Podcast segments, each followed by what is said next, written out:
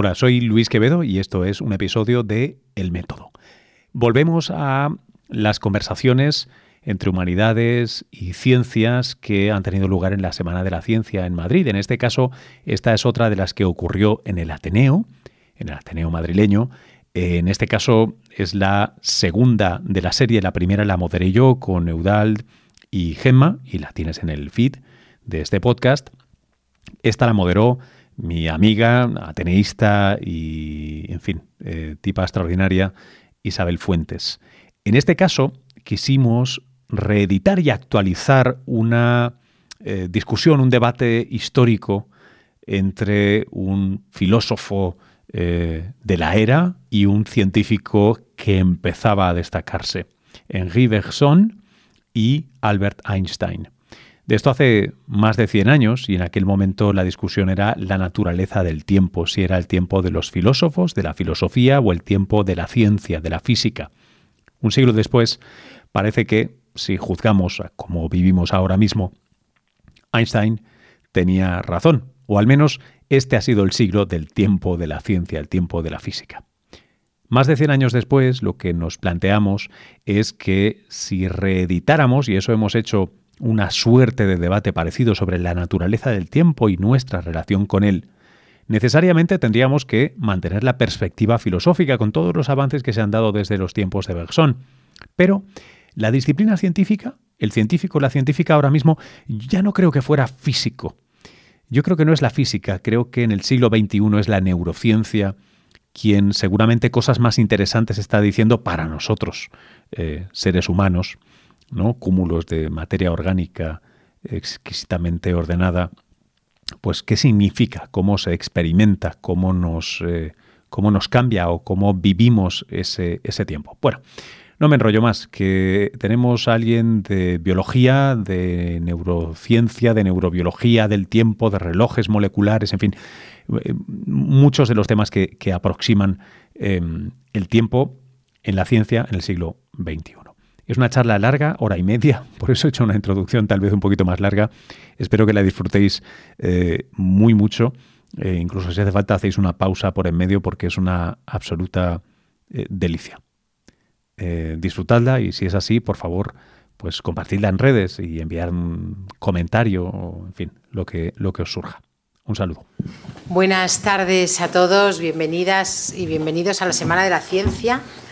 Eh, estamos celebrando la Semana de la Ciencia en el Ateneo, bueno, en, toda la Comunidad de Madrid y en el Ateneo en particular. Y esta es, eh, no es la segunda de las actividades que el Ateneo organiza con motivo de esta Semana de la Ciencia, porque ha habido unas cuantas más, pero sí es la segunda que organizamos con la Fundación Española de Ciencia y Tecnología. Aquí está Luis Quevedo, su director de proyectos estratégicos y buen amigo.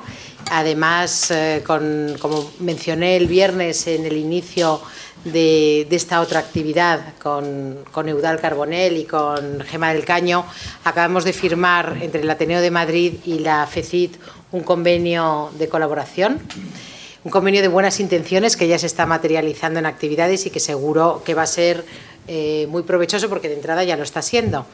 Gracias a, él y a la colaboración que es ya el trabajo personal también de, Luis y de su directora, Dilma Aguilar, hoy eh, vamos a tener un acto muy, muy del Ateneo, como decía Luis cuando, cuando se le ocurrió, porque lo cierto es que se le ocurrió a él.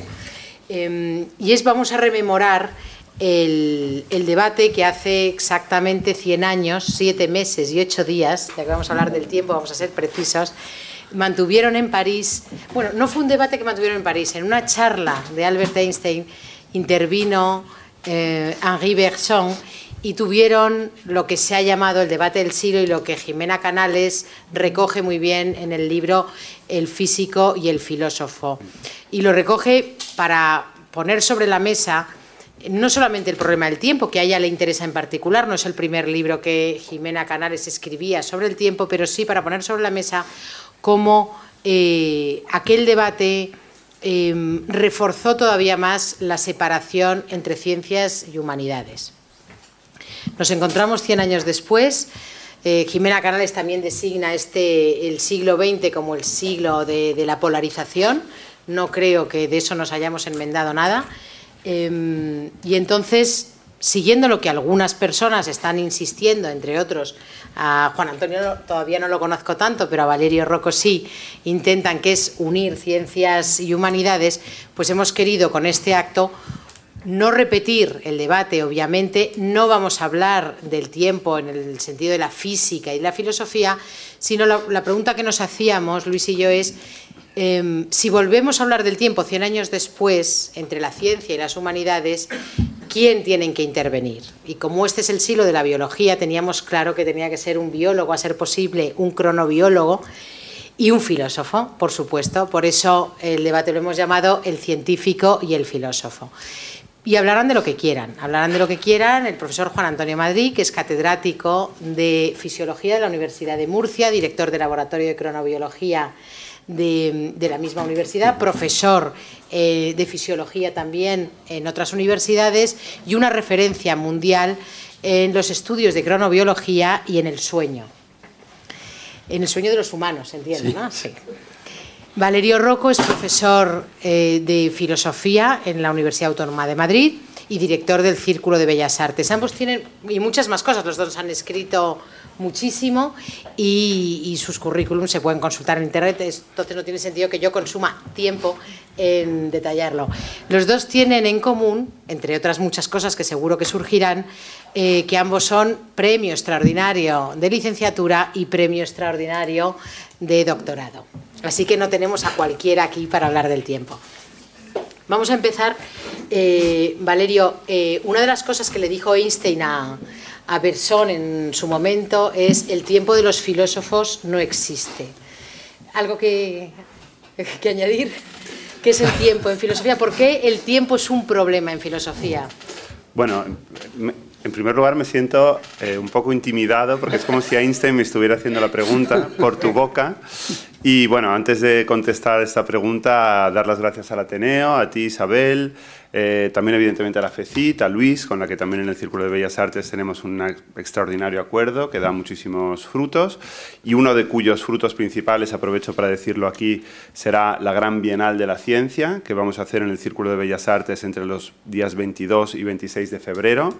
Será una semana entera dedicada a la ciencia en general y a las relaciones entre arte, ciencia y tecnología en particular y se hará en paralelo en Barcelona con el apoyo del Ayuntamiento de Barcelona y en Madrid coorganizada por la FECIT y el Círculo, así que estáis todos absolutamente invitados. Va a ser una semana extraordinaria donde vamos a tener todo tipo de actividades. Pero aquí ya dejo de hablar como director del Círculo de Bellas Artes, aunque la verdad es que siempre me siento un poco impartibus infidelium ¿no? en esta casa eh, tan admirada, tan querida, vecina y con un punto de rivalidad bien entendida eh, ¿no? entre dos instituciones tan, tan prestigiosas y tan antiguas de Madrid. Em, bueno, la pregunta sobre la realidad del tiempo es una de las preguntas fundamentales de la filosofía. De hecho, eh, hay una especie de test, eh, una especie de, examen muy sencillo para saber si un filósofo es realista o idealista en general. Si tú quieres saber, no sé, si Plotino es realista o idealista, si Bergson es realista o idealista, pues solo tienes que preguntarle, si está vivo, preguntarle directamente, o si no, mirar en sus obras ¿Qué opinas sobre la realidad del tiempo? Si el tiempo es real, o sea, si tiene un fundamento in re, si existe fuera y más allá de la mente humana, o si realmente solo es una herramienta epistémica o un marco de comprensión dentro de la mente. Esta es el gran, la gran separación. Mm, y esto, pero antes de hablar de la realidad del tiempo, que es un tema fundamental, eh, creo que, es importante hacer una pequeña distinción previa. Cuando nos preguntamos por la realidad del tiempo, nos estamos preguntando por la metafísica del tiempo. O mejor dicho, por el tiempo entendido desde el punto de vista metafísico, la entidad del tiempo, su realidad. Y esta es una pregunta muy interesante, la pregunta por la metafísica del tiempo, eh, y de hecho esto conlleva, por ejemplo, preguntas cruciales no solo sobre su realidad, sino, por ejemplo, sobre eh, su naturaleza más íntima, ¿no? sea real o no sea eh, real, cuál es su descripción, cuáles son sus notas lógicas. Y también sobre el tema de la orientación, del que quizá hablemos después, ¿no? porque el tiempo está orientado siempre constitutivamente desde el pasado hacia el futuro. Bien, eh, esta es la metafísica del tiempo. Pero por otro lado, hay otra disciplina que es también me imagino la razón por la que en parte estoy aquí, y es que pues yo no solo, mm, digamos, eh, soy profesor, sino fui durante 10 años coordinador de un máster en filosofía de la historia, y es mi, mi gran especialidad. Y, eh, como digo, por otro lado está la comprensión histórica o cronológica del tiempo desde la filosofía. Es decir, qué comprensión sobre el discurrir temporal hemos tenido en las diferentes épocas, ¿no? o cómo la filosofía de la historia, cómo los seres humanos, al fin y al cabo, han entendido el, el paso del tiempo y por lo tanto su conversión en historia. Y aquí, eh, pues simplemente hago una mínima introducción eh, porque ha habido todo tipo de marcos, desde pues, ese tiempo cíclico, ¿no? una comprensión del tiempo como cíclico, que es la comprensión ligada a la naturaleza, al ciclo de las estaciones, pero también en filosofía la que está ligada a los, a los filósofos griegos. Curiosamente, aquí, bueno, mm, nos veremos si la biología está de acuerdo, pero muchos físicos del siglo XX, por ejemplo, entre ellos Erwin Schrödinger, eh, en su famoso libro La naturaleza y los griegos, eh, curiosamente, mm, la filosofía que más les gustó, que más les interesó para comprender la naturaleza del tiempo, fue la de los presocráticos, ¿no? la de filósofos como Anaximandro, como, como, Heráclito, como Empédocles. Eh, por tanto, el tiempo cíclico ligado al ritmo de las estaciones es un tiempo que la filosofía desechó muy pronto y quizá demasiado rápido. Ahora Juan Antonio nos dirá, porque quizá justamente el tiempo humano, el tiempo de nuestra naturaleza humana, seguramente tenga mucho más de cíclico que de lineal. Luego, evidentemente, ¿Qué pasa? No? Pues que de, ese tiempo cíclico presocrático eh, se pasa a otra comprensión del tiempo que es el tiempo decadente. ¿no? El tiempo decadente que arranca con la que es quizás el primer gran relato que conservamos, gran relato fundacional de nuestra civilización, que son las edades y los días de Hesíodo, junto con la teogonía de Hesíodo.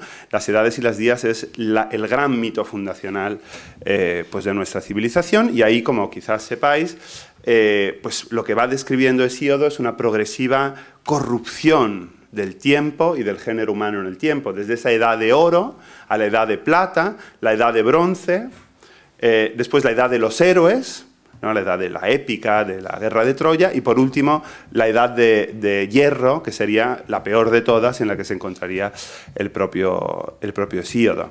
Eh, junto o frente o después de esta concepción, podríamos decir, decadente del tiempo, que a mí me interesa especialmente, porque ahora estoy muy involucrado en un gran proyecto europeo sobre el concepto de fracaso, ¿no? y desde luego, eh, pues si hay una civilización que ha entendido esto, ha sido pues esa primera civilización griega, eh, está sin embargo el marco, si queremos, religioso, cristiano, soteriológico, es decir, ligado a la salvación, a la creencia en una salvación, que es un tiempo progresivo, un tiempo ascendente, un tiempo que va hacia lo mejor. Y aquí es muy interesante, no tenemos tiempo de tratarlo, eh, se ve en un filósofo extraordinario del siglo XX como es Karl Löwit, en un importante libro que escribió llamado eh, Historia del Mundo y Salvación, eh, donde hizo ver de manera extraordinaria cómo el tiempo del cristianismo es exactamente el mismo tiempo que el del marxismo.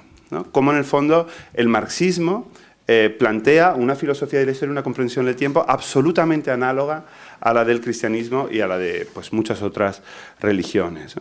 Eh, bueno, hay muchas otras comprensiones. El propio Bergson, eh, que citabas, reniega esa comprensión lineal del tiempo, esa visión lineal del tiempo en la historia, y más bien lo ve como ese tiempo único, ¿no? ese tiempo condensado en cada momento. Porque, y con esto ya termino, hay otra distinción que es fundamental para los filósofos a la hora de entender qué es el tiempo, y es la distinción entre lo que se llama en griego, por un lado, cronos y por el otro, kairos. Cronos es el discurrir del tiempo normal, podríamos decir, ¿no? del tiempo eh, pues, diario, del tiempo pues, que corre fundamentalmente a un, a un, ritmo de un segundo por segundo, con sus aceleraciones, con sus pausas, de eso hablaremos también un poco, pero básicamente es el tiempo de la normalidad, el tiempo de la vida normal. Pero luego está el kairos. El kairos es ese tiempo, ese instante que lo cambia todo. Es el que cambia tu vida, desde el plano psicológico, una gran desgracia, una gran alegría, una gran oportunidad que se toma o que se deja. Eh, desde el punto de vista pues, de los pueblos, puede ser el momento de su fundación, o el momento de su crisis, o el momento de su derrota, o el momento, eh, eh, desde el punto de vista religioso, pues nosotros todavía hoy seguimos calculando nuestro tiempo como antes y después de Cristo, ¿no? porque hemos ordenado toda nuestra comprensión de la historia alrededor de este kairos, que se supone que es la encarnación de Dios, el, nacimiento de Cristo. esto me, interesa especialmente porque creo que hoy esta ha sido una distinción clásica, muy duradera en la historia de la filosofía, se encuentra en el siglo XIX todavía, y hoy hemos dejado de pensar en el kairos.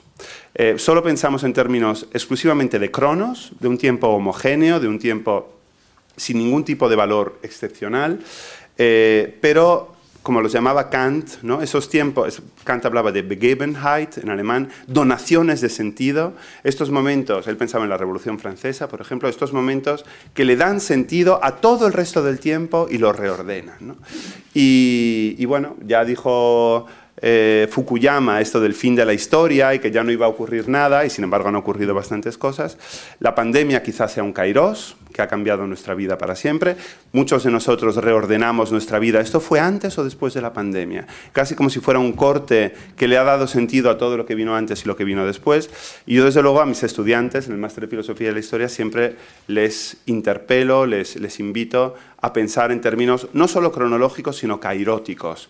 ¿Cuáles son esos eventos determinantes de tu vida, de tu tiempo, de la historia o de lo que a ti te interese? ¿no? Bueno, no sé si he contestado, pero como primera aproximación yo creo que... Muy bien. Mm, Juan Antonio, eh, ¿cómo percibimos los humanos los kairos?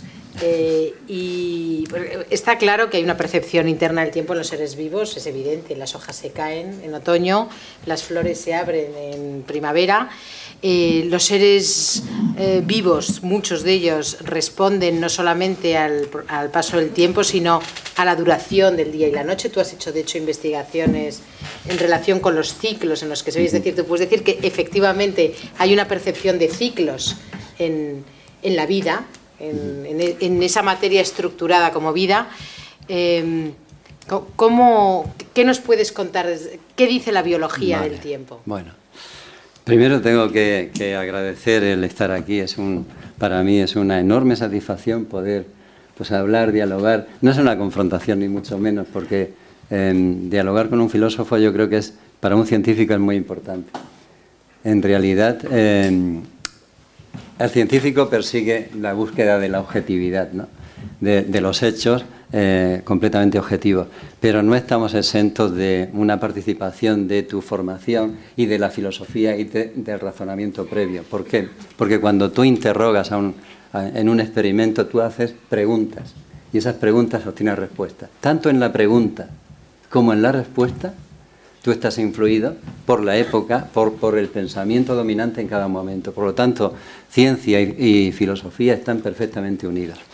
Eh, gracias, por supuesto, a Luis de la FECID, a Isabel del Ateneo por, por haberme invitado. Y, como decía, es un placer. También es una, una especie de, no sé, responsabilidad o miedo escénico, primero por estar en el Ateneo y segundo porque esto de los 100 años, de ese debate tan famoso que he leído tantas veces, pues de alguna forma te, no sé, te hace eh, tomar un punto de humildad. ¿no? Bueno, ¿qué, dice la biología? Llevo 40 años trabajando con relojes. Básicamente yo me he dedicado la primera parte de mi vida a romper relojes y después a arreglarlos, relojes biológicos. ¿no? Y con el tiempo he aprendido que, los, los ritmos, los relojes, los tiempos que generan esos relojes son propiedades fundamentales de cualquier ser vivo. No hay ningún ser vivo en la Tierra en este momento que no tenga relojes desde bacterias hasta los más complejos organismos. Y cuando hemos encontrado, cuando nosotros destruimos el reloj en un animal de experimentación, lo que vemos es que muere pronto. Por lo tanto, el reloj y la vida van unidos. Y tanto es así que en los últimos tiempos lo que estoy haciendo es registrar millones y millones de datos rítmicos de personas e intentar ver cómo es la música que generan esos ritmos y en realidad hemos conseguido generar un par de archivos de dos personas, son los primeros, y esto es una primicia, de música producida por el cuerpo humano. una persona con ritmos eh, muy regulares, muy potentes, muy robustos, y es una música rítmica, pausada, y otra persona que, que tenía una alteración cronobiológica importante, que producía un chirrido. O sea, cuando tú lo escuchas, aquello no tiene armonía. De alguna manera, nosotros podemos eh, conocer la edad que tiene una persona según la música que desprende en su ritmo, según los ritmos que va generando. Tanto es así que hemos llegado a publicar un artículo en el cual diferenciábamos personas jóvenes de personas mayores de 65 años y solo fallamos en cuatro personas de 100, solo conociendo sus ritmos biológicos, solo analizando los perfiles de sus ritmos. Por tanto, el ritmo está ahí. Y yo, eh, hay muchas veces físicos que dicen, no, ya el tiempo no existe, o incluso algún filósofo se atreve a decir eso. ¿no? En biología, bueno, eh, el tiempo existe. Y si no existe, habría que inventarlo, porque tenemos que describir un fenómeno que, que tiene una determinada flecha, una determinada dirección. ¿no? Entonces, la, ¿Qué tenemos nosotros para medir el tiempo o, los, organismos? En realidad hay muchos tiempos ¿no? y muchas escalas. Voy a empezar también por la concepción del tiempo, porque así enlazo con algo que ha dicho Valerio. Em, a ver, para un cronobiólogo la concepción lineal, la, derivada de la, filosofía cristiana del tiempo, pues no es lo más correcto. Nosotros vamos o preferimos esa concepción circular, pero particularmente yo diría que no solo circular, sino en espiral. Es decir, el tiempo va, eh, o, la vida va siguiendo ciclos espiralados, porque nunca pasa por el mismo lugar dos veces, pero sí que hay una cierta correspondencia de un año al siguiente. ¿no? Es decir, hay un desplazamiento en espiral, en vertical, por ejemplo, y una serie de círculos. Esa es la, la idea que más se ajusta al tiempo biológico que nosotros estamos estudiando y que estamos midiendo. ¿Qué tenemos para medir el tiempo? Pues tenemos una enorme cantidad de herramientas. Bueno, primero, Sistemas para generar tiempo interno. Es decir, nosotros producimos señales endógenas de tiempo. Y esos sistemas son muy variados. Por ejemplo, tenemos un sistema que serían los relojes o marcapasos. ¿Qué es un reloj? Un reloj es un mecanismo que, como el reloj de pared, que cada día, que cada hora va generando señales de tiempo autónomamente, de una forma em, autosostenida. Tenemos relojes, por ejemplo, en nuestro cerebro que cuando los extraemos del cuerpo, los colocamos en una placa de Petri en condiciones adecuadas, están en 300 días generando señales rítmicas, generando ciclos diarios. Tenemos también otros relojes que son los relojes de arena. ¿Qué es un reloj de arena? Pues sabéis que le damos la vuelta, empieza a caer la arena y cuando termina se acabó. Hay un reloj de arena que es muy importante, que es el que marca el final de nuestra vida y son los telómeros. Luego igual tenemos oportunidad de hablar, es decir, vamos acortando los extremos de los cromosomas con cada división y al final eso nos va produciendo pues una, eh, una situación en la cual al final la célula no se divide y llegamos al punto final. El reloj de arena está, por ejemplo, también en el sueño. Si yo me he levantado a las 6 de la mañana, cuando pasen 16 horas tendré un sueño muy, muy fuerte. Ese es un proceso de reloj de arena, acumulativo. Cuando empiezo a dormir, se descarga le, doy la vuelta nuevamente. O el hambre, es un reloj de arena, aparte de los telómeros. ¿no? Y tenemos luego, esto es más complicado, tenemos generadores de tiempos de, impulsos. A ver si, consigo explicarlo porque no es, no es ninguno de los dos sistemas. Imaginaros que tenemos un tambor que, que funciona de esta manera, con un tono bajo y con esta cadencia. Vale, y ahora añadimos un segundo que tendría un tono más alto, por ejemplo, producido por esto, y con otra cadencia que es esta. Ahora los junto los dos y empezamos a percibir dos señales de tiempo, una más rápida, una más lenta, pero de vez en cuando los dos se superponen. Hay una disonancia y aparece un tercer tiempo. Ese tercer tiempo es más lento que cualquiera de los dos que lo inicia. Si añado un cuarto tambor, un quinto, un sexto, un séptimo, estoy generando una enorme un, espectro tan, tan rico de tiempos que eso es lo que nos permite, por ejemplo, seguir el ritmo de una música. Y haces así. Y enseguida podéis, cualquiera de vosotros podéis seguir el ritmo. Lo, lo, hemos aprendido a partir de esos generadores de impulsos que están relacionados con el movimiento. Y bueno, y tenemos también tiempos que vienen de fuera. Hemos hablado, tiempo interno, generadores internos de tiempo. ¿Qué tiempos nos proceden del exterior? Cualquiera podría decir, pues el reloj de pulsera. Nos da tiempo, una señal de tiempo externo. Vale, nosotros estudiamos el tiempo en condiciones de aislamiento. Por ejemplo, en un, en un búnker. Hemos estudiado 10 días de una persona sin tiempo externo viviendo en un búnker subterráneo. Lo estudiamos en una UCI. Una UCI es un sistema, es un lugar muy parecido a una privación de tiempos externos, lo cual es un error. Bueno, pues en una UCI un reloj de pared no sirve para em, generar una señal de tiempo que esa persona le sirva desde el punto de vista biológico. Es decir, a las 10 de la mañana puede pensar que son las 10 de la noche, el que sean las 4 de la tarde, si le da sueño, le da sueño y se va a dormir. ¿no?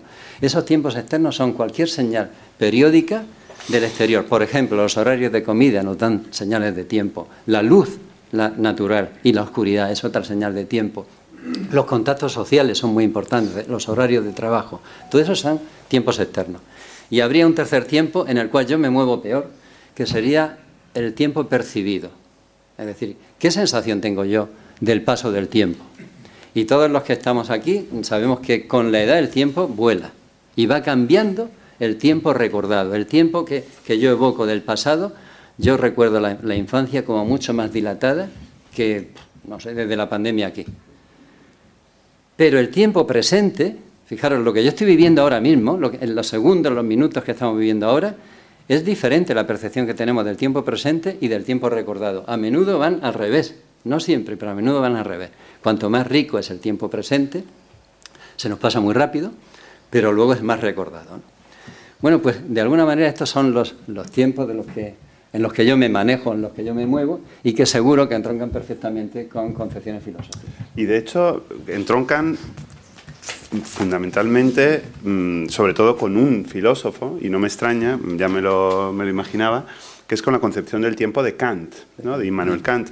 Fijaos que hace poco tuve una conversación que, de la que no voy a decir mucho porque la vamos a replicar justamente en la Bienal de la Ciencia, un diálogo entre Rafael Juste y yo. Rafael Juste es un gran eh, pues, neurobiólogo, eh, bueno, una persona, pues ahora además pues muy, muy reconocida porque es el director de ese centro Neurotech que se va a abrir, etcétera. Bueno, un, científico muy experimental, ¿no? Pues me empiezo con esa pequeña anécdota y luego voy al grano, pero me dijo, él eh, le tiene un enorme respeto a la filosofía kantiana para comprender los fenómenos del cerebro tal y como él los entiende desde el punto de vista experimental. Hasta el punto de que en muchos de sus artículos publicados en las revistas top mundiales, pues Science, Life, etc., él siempre, para utilizar el término representación, utiliza la palabra alemana Darstellung, en homenaje a Kant. Y los editores siempre se la quieran cambiar al inglés por representation. Él dice, no, tiene que ser Darstellung. Y además, en muchos de estos lugares, quiere citar la crítica de la razón pura, en la primera edición de 1781. Y los editores de Science le dicen, pero no cite usted esto, hombre. Que esto... Y él se empeña y dice que al principio él se amilanaba y que lo quitaba, porque te dice Science que quites algo, tú lo quitas. Pero ahora él dice, no, esto se tiene que quedar justamente por este diálogo entre filosofía y ciencia y por, por, esta capacidad cada vez más reducida, pero espacios como este, pues lo posibilitan de, eh, de, comprender el tiempo de diferentes maneras. ¿no? Bueno, pues eh, tú has hablado, eh, Juan Antonio, de, del tiempo de fuera y el tiempo de dentro. Y, eso entronca perfectamente con la concepción kantiana del tiempo. Kant se refiere al tiempo no, voy a ser muy técnico, muy específico, pero como la forma pura a priori de la sensibilidad interna y externa. Eh, ¿Por qué dice esto? Eh, básicamente, para Kant, el tiempo es un modo de organizar el conocimiento. El tiempo no es algo que esté en la realidad, que esté en las cosas, sino que es, forma parte de nuestro equipamiento epistémico, que viene de serie, de nuestro equipamiento no ético. Es una de las herramientas que tenemos para organizar aquello que, eh, digamos, aquellos impulsos, podríamos decir, que nos vienen de fuera. Y en ese sentido el tiempo tiene una asimetría muy interesante con respecto al espacio. Y es que mientras que el espacio solo nos sirve para organizar el conocimiento externo, porque yo puedo decir, el vaso a la derecha, el micrófono a la izquierda, en vuestro caso al revés, ¿no? Eh, no tiene, ¿no? Y por lo tanto, y, al mismo tiempo puedo decir, por ejemplo, pues eh, ascensor antes, eh, papel ahora, es decir, yo organizo mi percepción externa tanto con respecto al tiempo como con respecto al espacio, la externa. En cambio, la interna solo la podemos organizar en función del tiempo, no del espacio. Es decir, yo puedo decir, eh, estamos hablando de la propiocepción, del acceso a la propia, a la propia psique, ¿no? a los propios pensamientos. Yo puedo decir perfectamente, antes angustia, ahora alegría. Antes, pues por ejemplo, imaginemos, ¿no? imagen de agua con gas, agua con gas, porque antes me tomé un agua con gas, ahora agua sin gas. Pero no tiene sentido que diga, a la derecha angustia, un poquito más arriba a la izquierda mm, cansancio, ¿no? Eh, o, depresión, o alegría, o ilusión. O sea, el espacio no nos sirve para conocer nuestra, eh, digamos, el fluir interno de nuestra conciencia y memoria, que según muchos filósofos, entre ellos Locke, probablemente sea todo lo que seamos. ¿no? o sea, la filosofía a partir del siglo XVIII abandona la idea de un alma como sustrato sustancial sobre el que reposan nuestros recuerdos y nuestras representaciones. Y básicamente, ¿qué somos nosotros? Pues simplemente ese fluir de representaciones, de recuerdo y de memoria, organizados en base al tiempo. Y entonces me ha interesado mucho lo que has dicho porque eh, habría que, preguntarnos si realmente esa relatividad del tiempo eh, seguramente no esté en las cosas, está seguramente en nuestra manera de organizarlas. Y aquí evidentemente con Kant hay una enorme diferencia. Para Kant eh, todos conocemos absolutamente igual. Eh, para Kant, tanto desde el punto de vista de las formas a priori de la sensibilidad como del entendimiento, para Kant todos llegamos a las mismas formas cognoscitivas. Todos, de algún modo, vemos este vaso igual, accedemos de la misma manera a nuestros conocimientos, etc. Para él, mm, digo para salvarle un poco, ¿no? Eh, para él esto tenía mucha importancia desde el punto de vista político. ¿no? Pensad que en plena ilustración, para él era muy importante argumentar que todos los seres humanos estaban equipados con las mismas herramientas epistémicas, que no había ningún ser superior en términos de sabiduría o de acceso a una verdad suprema, con lo cual, de algún modo, él mm, quiso eh, acentuar ese universalismo, esa igualdad de las capacidades de conocer, justamente con un fin político igualitario, sin duda muy noble, eh, pero quizá no tan realista, sobre todo en lo que se refiere al tiempo. ¿no? Todos vosotros mismos, que ahora os estáis aburriendo como ostras, no, es broma, pues se nota que estáis interesados, pero quiero decir que seguramente vosotros, para vosotros el tiempo esté pasando más lentamente que para nosotros. Es que esto, Valerio, de la velocidad del tiempo, me gustaría también... Uy, ¿se oye algo? No, no, da igual. Bueno, lo mismo. Eh, no. Por si se graba. Por si se graba, sí. Vale. Eh, Efectivamente, tú decías que es ese tercer tiempo que no tienes, que, que, has trabajado menos, por lo que sea, ¿no? las distintas velocidades, porque realmente dependen de muchos factores, no solamente de los individuos, que también, ¿no? todos lo hemos experimentado y lo experimentamos cada día. O sea, yo, a mí el minuto y medio que hago, en el que hago una sentadilla, cuando la hago se me hace eterno y un 50 minutos de masaje se me pasan volados. Y eso es una cosa en general las cosas agradables pasan más deprisa, pero con el tiempo hay muchas angustias alrededor realmente, ¿no? La espera, la espera tanto de una cosa mala como de una cosa buena, la angustia que se produce de algo que no está en el presente, que puede ser del pasado o del futuro, es decir, ahí el, nuestro bienestar o malestar psíquico tiene eh, está relacionado con muchas cosas que no son reales en el punto y hora en que no son presentes, ¿no? Em, y pensando en la velocidad, si, nos puedes contar algo más de esto, estaría muy bien. Y, enlazarlo con la velocidad, porque los tiempos de ahora, tú, has dicho que no son los tiempos de antes.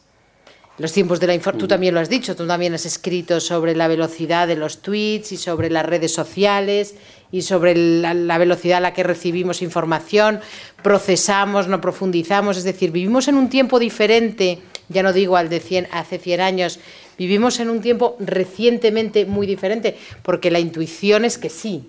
¿Y cómo nos afecta esto? Una pregunta muy, muy buena. Bueno, antes de nada, sí que quería entroncar con las ideas de Kant, porque me parece que un punto importante es entender por qué eh, todos los seres vivos necesitan relojes. Claro, uno puede entender por qué llevamos relojes para no llegar tarde aquí, a, por ejemplo, a esta charla. ¿no? Pero ¿para qué necesita una bacteria un reloj? ¿Para qué necesita cualquier ser vivo uno y miles y miles de relojes? ¿no?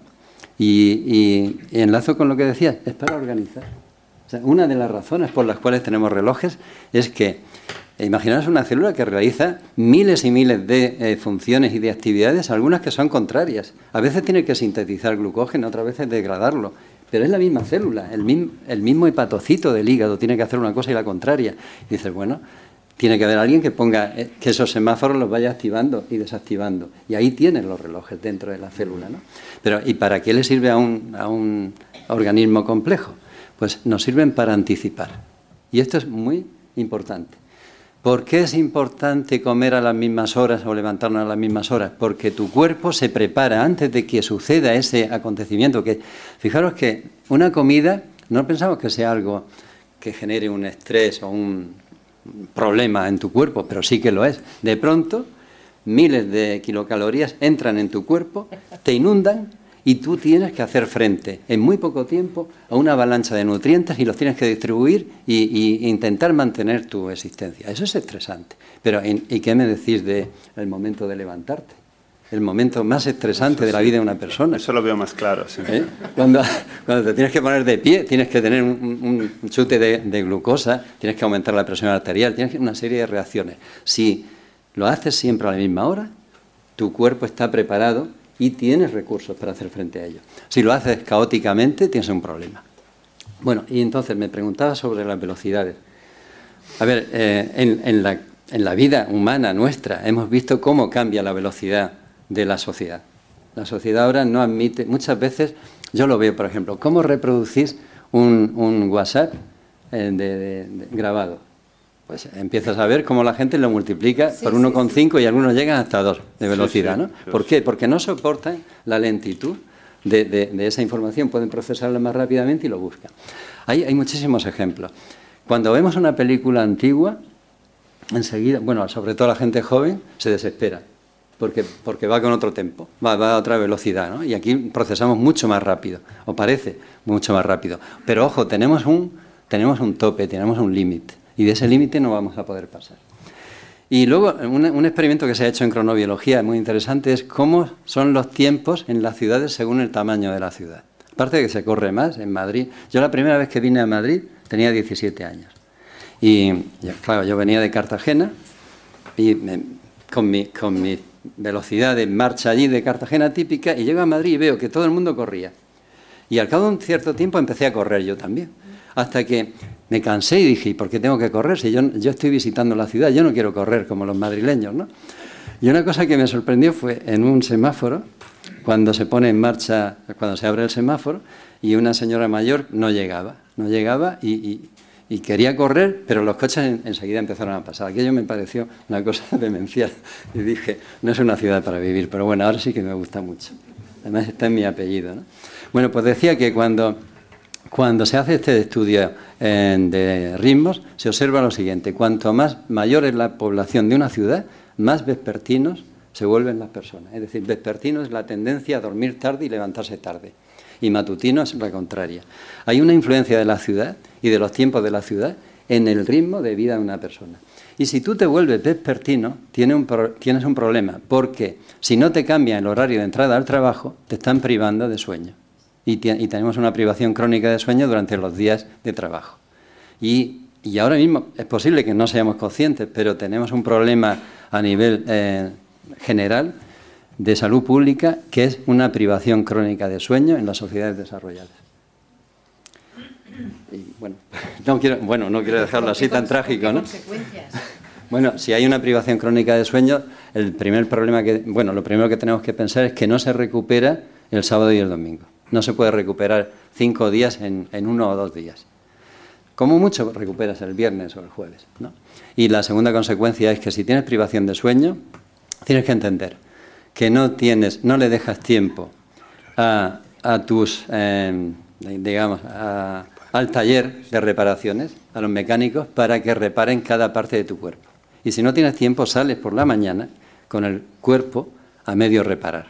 Por ejemplo, una cosa que hacemos durante el sueño es limpiar el cerebro de sustancias tóxicas. Entonces, esa limpieza requiere un tiempo, un mínimo de 5 o 6 horas. ¿Y, ¿Y por qué es importante? Porque si no lo limpias, esas sustancias son acúmulos de beta-amiloide, de alfa-sinucleína, de, proteínas mal plegadas que pueden producir un daño neuronal que a la larga pues te agudiza o te acelera la aparición de un Alzheimer o de un Parkinson. ¿no? Ese es un efecto. Otra es el, deterioro del sistema inmunológico, enfermas más. Eh, por ejemplo, si te pones una vacuna sin haber dormido, generas menos anticuerpos que si has dormido ocho horas. Y bueno, hay mil implicaciones. A nivel metabólico tienes más riesgo de diabetes, y etcétera. Pero a mí no me parece mm, casual, estoy, totalmente de acuerdo contigo, pero no me parece casual ni azaroso que nuestra sociedad nos esté conduciendo a esa privación de sueño eh, absolutamente crónica. ¿no? Vivimos en una sociedad marcada por una productividad absoluta y en la, y que, y en la que, por cierto, en esta concepción del sueño como una pérdida de tiempo, del sueño como algo improductivo, eh, una tendencia contra la que, por suerte, se están revelando eh, con B, ¿no? revelando eh, pues algunos filósofos contemporáneos, ¿no? pero desde hace poco, Nucho Ordine, ¿no? con su eh, productividad de lo improductivo, o entre nuestra tierra Fernando Castro, con su elogio de la pereza. O, escrito sobre el aburrimiento? Yo he escrito sobre el aburrimiento, reivindicando la necesidad del aburrimiento, de saber aburrirse. O, por ejemplo, este, este filósofo alemán llamado Max Höser, que escribió un artículo muy influyente y muy importante que se llamó Viva la siesta donde, donde un poco desde Alemania, un poco con esta visión un poco también romántica de España, porque yo no sé cuántos de vosotros echan la siesta a diario, yo llevo sin echarme una siesta mm, pues mucho tiempo, pero esta idea un poco de, España sabiendo parar, ¿no? Este saber parar. Y, el no saber parar eh, el, estar constantemente metidos en la rueda de hámster de la productividad a una cosa del, del, del, sueño, a una cosa de nuestra salud, es también consecuencia, y hay que hacer autocrítica, de la filosofía occidental. La filosofía occidental fundamentalmente desde el racionalismo. Bueno, se podría decir casi desde Platón, ¿no? con su desconfianza en los sueños como copia de la copia, porque si ya la realidad es una copia del mundo de las ideas, pues el sueño son una copia de una copia y entonces fatal. Pero fundamentalmente ya Descartes, como todos sabéis, ¿no? con su con su gran terror ¿no? al sueño como ese momento que no puede controlar la razón. Eh, decía Max Scheler, un gran filósofo alemán, que la filosofía occidental solo vale para estados de vigilia que había absolutamente olvidado el momento del sueño y el momento de los sueños. El sueño de la razón produce monstruos, eh, de la ilustración, de Goya. O sea, se nos ha, eh, no solo se nos ha, mm, y pensemos en Freud, ¿no? o sea, ese momento de gran conocimiento, pero también de gran pavor que está en el sueño y en los sueños. Entonces, eh, la filosofía tiene gran parte de la culpa de haber despreciado el sueño y los sueños y haber también eh, de, haberlo demonizado de algún modo.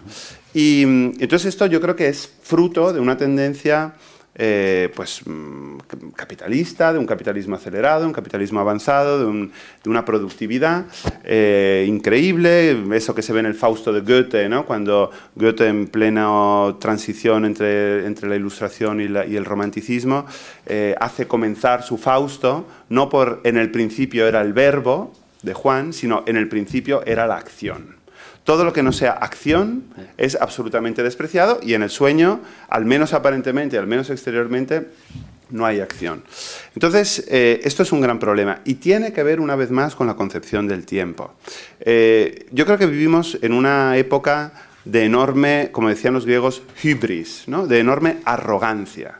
Es el rasgo distintivo de nuestro tiempo. De hecho, mm, en este proyecto sobre el fracaso, un poco una de las tesis que defendemos es que en la pandemia o en nuestra época o un poco en nuestro momento, nuestro mayor fracaso es el de no saber fracasar, ¿no? O nuestra mayor fragilidad es la de haber olvidado que somos frágiles, o nuestro mayor error es no haber, olvidado que somos falibles.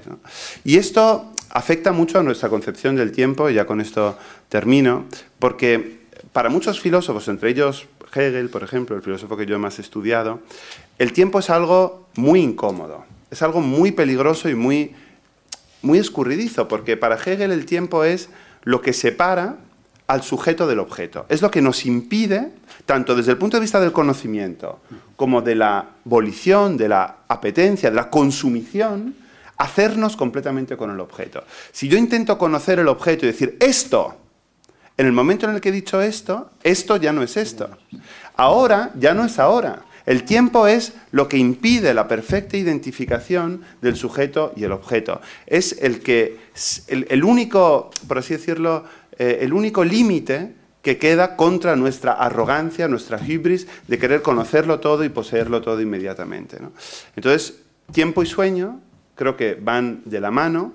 Eh, queremos cancelar el tiempo. La última película de James Bond se llama Sin tiempo para morir. Si no tienes tiempo para morir, pues yo ya no sé para qué no tienes tiempo, pero no tenemos tiempo para nada. Eh, vivimos queriendo cancelar el tiempo y por otro lado, vivimos queriendo cancelar el sueño. Y creo que estos son dos de los fenómenos más preocupantes de nuestro tiempo, nunca mejor dicho. Vamos, estoy totalmente de acuerdo con, el, con la tendencia que hay de reducción de sueño progresiva. ¿no? Esa cancelación de sueño como tiempo perdido, eso sigue estando presente en nosotros. ¿no? De alguna forma lo seguimos considerando como un paréntesis. Yo empiezo a dormir, corto con mi vida y cuando despierto vuelvo a vivir. Y lo que ha ocurrido ahí no tiene importancia lo que ha ocurrido ahí y cómo duermo, la profundidad, los despertares, las ensoñaciones, los sueños que tengo, son extraordinariamente importantes, pero no se le da importancia. De hecho, si, a alguien se le dijese, tengo ya un comprimido para dormir media hora por día, ¿lo, lo, tomaríamos? Porque fijaros la gran paradoja, ¿eh? Eh, ninguna sociedad como la actual ha tenido tanto tiempo, tanto tiempo libre y tanto tiempo de vida, tanta expectativa de vida. Y ninguna se ha quejado tanto de que no tiene tiempo. Entonces, ¿dónde está ese tiempo? ¿Dónde están los ladrones de tiempo que nos van robando? Tiene que haber agujeros negros, pues no, no, no solo ladrones, algo está succionando nuestro tiempo, ¿no? De alguna forma.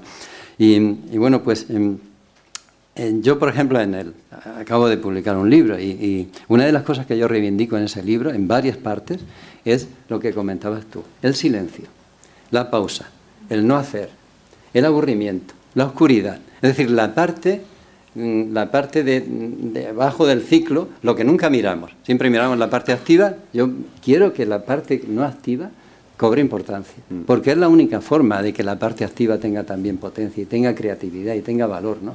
Entonces, no podemos despreciar esa parte. Y esa parte para mí es muy, muy importante. El sueño, desgraciadamente, no se ha estudiado prácticamente. Fijaros que en facultades de medicina, yo doy clase en ella, pues se puede estudiar eh, una hora o dos horas el sueño, para que veáis, algo que va a durar. Yo llevo, si juntara todos mis sueños, llevo durmiendo todo el siglo XXI. Si yo juntara todo mi tiempo de sueño, ¿cómo es posible que no sepamos del sueño casi nada? Sabemos más de la superficie de Marte, de los fondos oceánicos, de cualquier detalle y de los sueños. Desconocemos casi todo. Y esto hay que romper con ello, ¿no? Es, uno de los, de los, objetivos que yo me planteo. Hay que hablar del sueño. ¿De qué pasa en el sueño? ¿Por qué soñamos? ¿Qué utilidad tienen los sueños? Los sueños, por ejemplo, es, para mí, a mí me encanta también entender un poco, eh, no el, el, sentido de, bueno, como lo hacía Freud, sino por qué tenemos eh, o generamos una realidad virtual todas las noches, cuatro o cinco veces por noche. Generamos ahí unas escenas, unas películas que no tienen ni pie ni cabeza, que a veces responden a temores y a, situaciones no superadas. Y lo que sí ocurre es que nos enfrentamos a situaciones sin riesgo de muerte, sin riesgo de accidente. Eso es lo que es un sueño. Y lo bueno que tienen las ensoñaciones es que le van quitando, em, ¿cómo diría yo?, em, emotividad o negatividad a traumas que hemos tenido. Por ejemplo, son las ensoñaciones las que hacen que después de la muerte de un familiar tú vayas superándolo y al cabo de un cierto tiempo hayas podido eh, pues recordar la parte positiva, pero no la parte trágica que ha tenido. Pues eso también tiene un papel muy importante. Y si no lo hacemos bien, aparece el estrés postraumático que se mantiene a lo largo de mucho tiempo y no consigue superar esa situación. Te han quitado el, micro. Em, claro, no, es muy interesante porque aparte de los orígenes del, sueño en, los animales, ¿no? que parece que tenían unos orígenes, digo el sueño, el momento de soñar, ¿no? como dicen que termorreguladores originariamente, mm. no sé si eso sigue muy sostenido o no, pero en cualquier caso está claro que por mucho que también la sociedad se empeñe en negar esa función de la, o nuestra sociedad actual se empeñe o científica en negar el papel de las ensoñaciones está claro que, lo tiene. Y es un tiempo que consideramos perdido como el del aburrimiento, ¿no? eh, en, el, en, el, aburrimiento, ese, y, los dos confluyen tanto los sueños como el aburrimiento de maneras diferentes, al final son tiempos que autopercibimos como perdidos en la sociedad en la que estamos, una sociedad en la que por otra parte queremos alargar la vida sin parar, o sea que es un poquito contradictorio y sin embargo en, ambos aparece la palabra creatividad por ahí, mm. es decir, tanto el aburrimiento como el sueño que parecen cosas inactivas, que parecen momentos en que la no controlamos las acciones, la, la acción de nuestros pensamientos y sin embargo todo apunta a que la creatividad tiene mucho que ver con los dos, ¿no? Sí, eh, vivimos en un tiempo de economía de la atención, donde nuestro tiempo de atención se va reduciendo progresivamente. Hemos entrado en otra espiral diabólica, donde, eh, digamos, este mercado de la atención nos lleva a producir contenidos cada vez más divertidos, interactivos, breves. Y esto lo que hace, como en cualquier forma de entrenamiento, es perder nuestra capacidad para seguir, bueno, lo que tú decías, películas con un ritmo lento, o simplemente clases en la universidad. Ahora, ser profesor en la universidad, tú lo sabes bien, consiste en que te den todo tipo de cursillos sobre flipped classroom y reverse, no sé qué, porque se supone que tú tienes que explicar a Kant, ¿no? De una manera divertida, con juego, con que los chicos con el móvil te digan cuál es eh, la deducción trascendental de las categorías y aparezca en una pantalla. Y a ver, yo creo que soy bastante creativo a la hora de dar clase además, por ejemplo, yo utilizo mucho el humor y creo que, sinceramente, con toda la modestia, creo que no soy mal docente. Pero creo que estamos realmente eh, yendo por una senda terrorífica. Eh, eh, esto es algo que me preocupa mucho, como ha dicho Isabel, yo estudio mucho el aburrimiento y reivindico mucho el aburrimiento, reivindico educar en el aburrimiento de manera evidentemente controlada, de manera bien planificada. O sea, creo que mm, de 10 clases que das, una tiene que ser deliberadamente aburrida, aunque la puedas dar divertida, porque eso es una enorme preparación para los estudiantes. Se van a enfrentar en su vida a multitud de situaciones aburridas, no solo en la academia, sino en su vida pues yo qué sé, conyugal, en su vida eh, política, en su vida informativa, y de algún modo tienen que saber sobreponerse a eso. Lo que no es posible es cuando tú vas por la calle hoy ante un semáforo, esos tres o cuatro segundos de espera, todo el mundo saca el móvil, todo el mundo busca el estímulo de la economía de la atención. Entonces hay que volver a educar en el aburrimiento. Sobre este tema también diré que hay mucha controversia. Em, anuncio, y es un poco también un anuncio, que em, en, en abril saldrá un número de Revista de Occidente que voy a coordinar junto con Josefa Ross, eh, que es una filósofa de la Complutense, que es reciente Premio Nacional de Investigación, justamente por sus estudios sobre el aburrimiento, en diálogo con la psicología. Y en esto Josefa en base también a sus aproximaciones experimentales con psicólogos, está en total desacuerdo conmigo. Ella piensa que el aburrimiento es negativo, es nocivo, eh, sobre todo en personas ancianas, que aumenta el deterioro cognitivo, que eh, produce una reactividad, eh, pues de los sistemas, eh, digamos, nerviosos, etcétera, y que por lo tanto el, aburrimiento nunca va, en su opinión, aparejado a la creatividad. Yo estoy en desacuerdo con esta tesis y pienso que el aburrimiento es la, como decía Heidegger, como decía Leopardi, como decía Kierkegaard, como decían tantos, es la puerta de entrada a la introspección, al diálogo con uno mismo, a, la pregunta, a las preguntas más básicas por la propia vida, ¿no? y que muchas veces ese noli fora sire agustiniano, ese no te vayas fuera, vuelve en el interior del hombre, pues no, no nos viene mal. ¿no? Y creo que el aburrimiento es una de las puertas a eso. ¿Qué, dice la biología? A ver, estoy totalmente de acuerdo con que, en, pero no tanto por la biología como por la experiencia personal, ¿no? que el aburrimiento es el, en, cierta dosis, es la mejor manera de fomentar la creatividad. Donde siempre que quiero preparar algo que sea diferente a lo normal, yo no me pongo delante de una ordenadora a, prepararlo. Yo me siento en un lugar donde no hay nada, en un jardín, en cualquier sitio, con un cuaderno y empiezo a escribir, a dejar que la mente vaya soltando ideas. ¿no?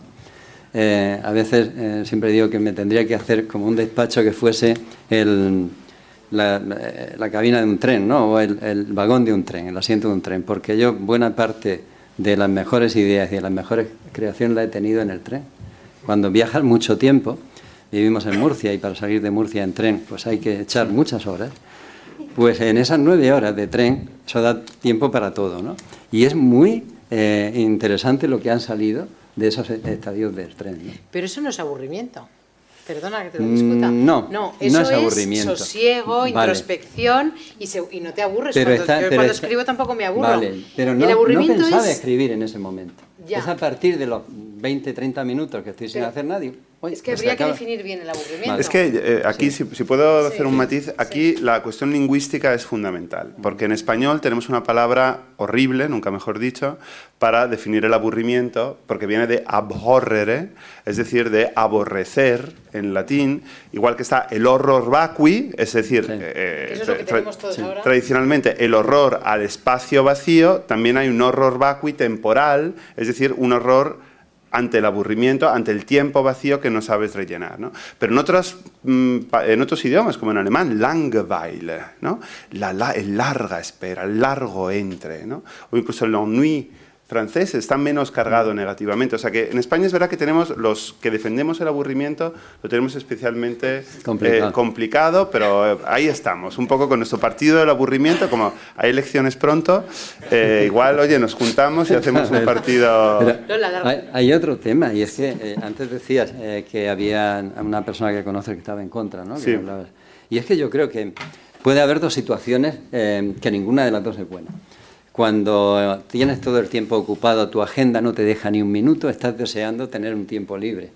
¿vale? Pero si lo tienes todo libre, el, el horror al vacío se produce y esa persona se encuentra realmente muy mal. Yo lo que creo es que en realidad deberíamos de, eh, de encontrar cada uno personalmente nuestro punto de equilibrio entre la carga de trabajo, la asignación de tareas, la realización de tareas y ese tiempo que necesitamos todos para realizarnos en otros aspectos. ¿no? Pero, perdón No, un segundo, pero al sí, final sí. yo quiero que, no que lleguéis aquí a una conclusión, pero sí que es verdad que el tiempo de... O sea, la cuestión es si ese tiempo es agradable o desagradable, si es ese tiempo vacío de pensamiento, de actividad, porque al final, si psíquicamente es desagradable, nos sube el cortisol, nos estresamos y el sistema inmune se estropea igual. Es decir, llegamos a lo mismo. La cuestión es, eh, el aburrimiento, nos referimos al aburrimiento como un tiempo posible para que aparezcan cosas no previstas. Yo lo que creo es que en situaciones de aburrimiento hay que saber, eh, hay que saber sobrellevar las situaciones de aburrimiento y mm, aprender de ellas lo más posible. ¿no? De una clase aburrida, aprender. De una relación aburrida, sacar lo mejor posible. Bueno, no siempre, pero de una, mm, de una película aburrida, pues a lo mejor sacar también ahí. Vale. Entonces, ¿qué pasa? Que tú lo hablabas muy bien en términos justamente de estímulos. ¿no? Si nosotros ahora a los dos minutos ya nos está llegando un estímulo a nuestro cerebro, que es te estás aburriendo, haz algo, coge el móvil, haz, produce, mientras que a lo mejor tú también preguntabas eso antes, eh, hace 500 años, vidas absolutamente, que hoy te consideraríamos absolutamente aburridas, vacías, insulsas, eran consideradas como vidas plenas, razonables, eh, tranquilas, sosegadas, ahí hay un factor cultural que cambia nuestra biología y que nos hace ser, tener muchísima menos tolerancia a ese dolor ligado al aburrimiento. Sí, tampoco hay que idealizar el pasado, tampoco sabemos si eran vidas tan plenas. Eso pero- también es verdad. por- pero, pero sí es verdad que esto del estímulo a lo mejor algo hay, ¿no? Al final, en- yo creo que nos estamos haciendo... ¿Quieres añadir algo? Bueno, sí, eh, que el aburrimiento en principio, eh, bueno, por lo que yo sé, no, no genera un aumento de cortisol ni de noradrenalina. ¿no? Lo digo lo Ya. desagradable. Sí, bueno, sí, pero yo soy defensor de, de ese aburrimiento. Quizá la palabra no Sí, sea la, la más adecuada, ¿no? Pero sí. Pero el- vamos a irnos a, a- a la situación contraria. Una, una tarde en la cual una persona, una tarde o, o 12 horas jugando un videojuego. Es un estímulo continuo, una, una afluencia de información brutal. Y mm, cuando... ¿qué, qué queda de eso? El tiempo va a pasar en el presente muy rápido, evidentemente. Solo el hambre, eh, la sensación de que te duele el cuerpo porque no te has movido, te va a alertar de que está pasando el tiempo. Pero luego, ¿creéis que eso se va a recordar en tu vida? Todo eso son espacios completamente vacíos en tu memoria, como si no lo hubieras vivido. Por lo tanto, si tu vida se va a basar en una hiperestimulación como la que está ocurriendo ahora mismo, es posible que con el paso del tiempo detectes que ahí no ha pasado nada, que hay páginas en blanco en tu agenda cerebral, no tienes nada escrito, porque no hay nada que recordar. Totalmente de acuerdo. Y eso está, eh, el otro día me comentabas a raíz de eso, que es un tema que te preocupa mucho porque no, no, se sabe, no está estudiado las consecuencias de tanto tiempo dedicado a la hiperestimulación visual, perceptiva, el ritmo de las películas, mencionabas también, etcétera, y que no tenemos una generación estudiada que haya pasado tantas horas dedicada a eso. ¿no? Claro, es que estamos en 10 años. Tu hipótesis no es nada halagüeña de lo que puede pasar ahí, ¿no? A ver, no lo sé. Eh, tampoco hay que cerrarse a lo que va a ocurrir, ¿no? Pero muy probablemente el hecho de verte unas, todos los capítulos de una serie en una, bueno, una tarde y una noche, em, al día siguiente o a los dos días no te acuerdas prácticamente de lo que has mm. visto. O sea, cuando a ti te preguntan qué serie vistes hace dos días o qué capítulo viste hace dos días, probablemente ni siquiera sepas lo que has visto, ¿no? Yo creo que el exceso de información lo que está haciendo es una pérdida de memoria no se puede memorizar cuando hay tanta información, tanta información que te puede resultar eh, entretenida, atractiva y paralelamente un, miedo terrible al vacío. Por tanto, no puedes pasar tres minutos en una espera de un semáforo sin hacer, sin coger el móvil. Claro. Ese es un problema. Y los ciclos de día, también estás trabajando, es que me acabo de acordar con la obsesión que tenemos por vivir eternamente o mm. vivir mucho más, y sin embargo hacemos todo lo contrario, que es a cuidar el sueño, que tú decías que la, duración de, la vida, en los mamíferos por lo menos, ¿no? Más o menos, ¿eh? tiene eh, que ver con el número de ciclos vividos y no tanto ah. con las horas vividas. es una cosa muy bonita porque entronca con, con, la relatividad del tiempo biológico. Así lo llamé cuando escribí el artículo. Esto, bueno, arranca en, en una estancia, bueno, cuando yo trabajaba en la Universidad de Extremadura, una charla en una cafetería con un matemático y me dice, ¿y por qué tenemos que vivir días de 24 horas? Esa fue la pregunta. Eso lo lanzó y ahí se quedó. Y bueno, pues empecé a darle vuelta. ¿Y por qué tenemos que vivir días de 24 horas? ¿Podríamos vivir días de 21, de 26, 27, 28 horas? Y, y así lo hice. Cuando llegué a la Universidad de Murcia, lo primero que planteé fue un experimento, mm, pues el más grande que he hecho en mi vida, en el cual pues a ratas muy pequeñitas las criaba en días de 21 horas, otro grupo 22, otro 23, 24, hasta 28 horas. Es decir, tenía cámaras que simulaban días diferentes con el ciclo luz-oscuridad. Entonces lo que vi fue una cosa muy, muy increíble y es, entre 22 horas y 26 horas, los animales se pueden adaptar perfectamente a los días que tú les vas imponiendo externamente. Y para ellos lo importante son los ciclos vividos, no las horas pasadas. No sé si me voy a explicar bien. Es decir, claro, eh, eh, estas ratas se morían al cabo de un cierto tiempo. Bueno, pues se morían al cabo del mismo número de ciclos, de ciclos vividos. Una rata que vivía ciclos de 21 horas, pues moría antes que una que vivía ciclos de 26 horas. Pero si te salías de ese límite, ya la muerte ocurría antes. Es decir, fuera de esa, de esa capacidad de sincronización, el tiempo, bueno, eh, eh, actuaba en contra. Pero por eso lo llamé la relatividad del tiempo biológico, porque eh, ese tiempo es relativo. Igual que es relativo cuando hacemos los experimentos de aislamiento temporal, que hay personas que todavía son capaces de entrar en un búnker sin móviles, sin ningún tipo de, de, conexión directa con el exterior, sin saber si es de día o de noche. algunas personas viven con su reloj interno días que tienen 25, 26 o 27 horas de forma espontánea, es decir, se levantan dos o tres horas cada día más tarde que el día anterior. Pero cuando le hacen las pruebas psicológicas de percepción de tiempo, su tiempo se ha expandido. Su hora, para ellos, cuando están viviendo días más largos, también se expande. Su intervalo entre desayuno, comida y cena se expande proporcionalmente a la duración del día. Estaba pensando en el romance El prisionero ¿No os acordáis el romance de que por mayo era por mayo, cuando hace la calor, cuando los trigos se encañan? Ah. que, al fin, que, la única referencia era la vecilla que le cantaba el albor. Matome era un, un, un, un ballestero de Dios ah. mal galardón. O sea, lo, lo, terrible que es vivir sin el estímulo que te guía eh, donde empieza el día y donde empieza la noche. Eh, pasamos la palabra, ¿os parece? a las intervenciones. Además, me, sí. Sí, sí, sí. Eh, eh, em, le pasamos el micro este, ¿no? Sí, así se graba. Así se graba. Así creo que se oye bien. Pero para que se grabe, estamos grabando el sonido.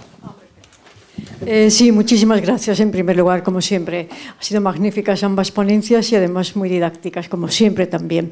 Eh, quería señalar los siguientes eh, apuntes. En cuanto al aburrimiento, por supuesto, tengo el libro de Nucho Ordine, La utilidad de lo inútil, pero también reivindico, o más bien que reivindicar, pondría al lado del aburrimiento, pondría una palabra que causa pavor, desgraciadamente hoy, y que es soledad. En alemán tenemos, como usted muy bien ha dicho, tenemos, me permito decir, dos términos, Einsamkeit y también tenemos Alleine, que Einsamkeit podría ser la solitude francesa. Y esa soledad es creativa. Eh, se pone como ejemplo el pastor los pastores que antes de que existiera el móvil y el transistor, eh, afortunadamente antes de que existieran, eh, tenían un contacto directo con la naturaleza, el cielo, la tierra, y sabían más, si se quiere, de astronomía, de, de biología, de todo, simplemente por la memoria por la memoria cíclica. Eh, y hoy en día, realmente, si ustedes se echan la mirada hacia atrás, o incluso hoy mismo, es muy frecuente la frase, no me acuerdo, no me acuerdo, no me acuerdo. Creo que en la era digital, la era de Nuccio Ordine, concretamente, se está perdiendo algo que se despreció, creo que intencionadamente, que es la facultad de la memoria.